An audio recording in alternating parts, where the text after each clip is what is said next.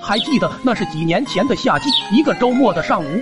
那天老爹带着俺从镇里赶集回来，结果碰巧在路边遇到一个乞丐。只见那人老态龙钟的就开始介绍着自己的病情，说是什么身上有七十多种病，最轻的就是癌。这下老爹不由得泛起一阵同情，于是立马掏出自己的底裤，哽咽着对那人说：“兄弟，这是跟了俺七年的裤头。”你拿回去洗洗，还能再穿两年。这一诚恳的举动，都快给那人感动完了。没想到老爹都这么穷了，居然也还会如此的慷慨解囊。于是他也从自己碗里摸出两毛，递给老爹：“好兄弟，你拿去买条新的吧。”老爹一瞬间就呆住了，这这这，这不合适吧？也特么就是从这一刻开始。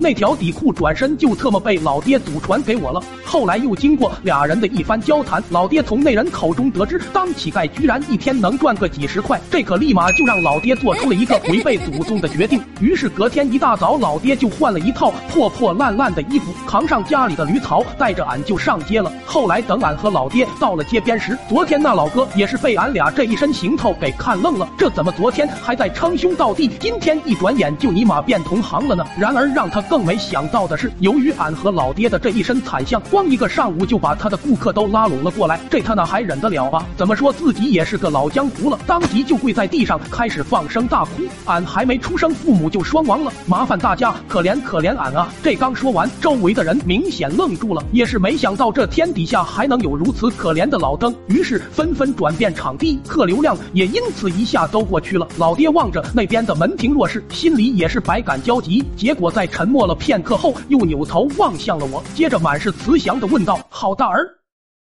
你要不要先睡个觉？俺不困呢。”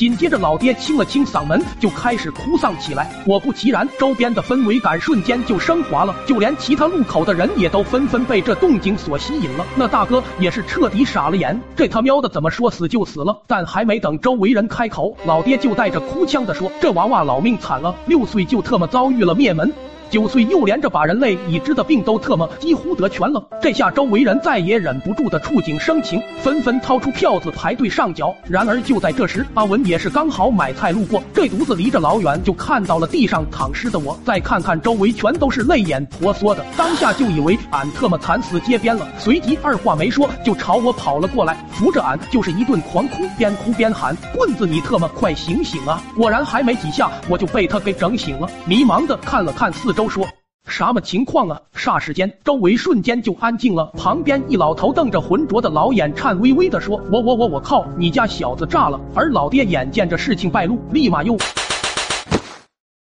那啥，他他他他他他头气。再后来，具体发生什么情节，俺也不知道了。只记得醒来时，俺们三人都已经被治安队给带走了，而老爹也要面临着以暴力的手段组织不满十四周岁未成年人乞讨的行为而受到相对应的处罚。最后，俺想告诉各位，本视频纯属搞笑娱乐，人间正道才是沧桑，扶危济困虽是美德，但自立自强、遵纪守法才是根本。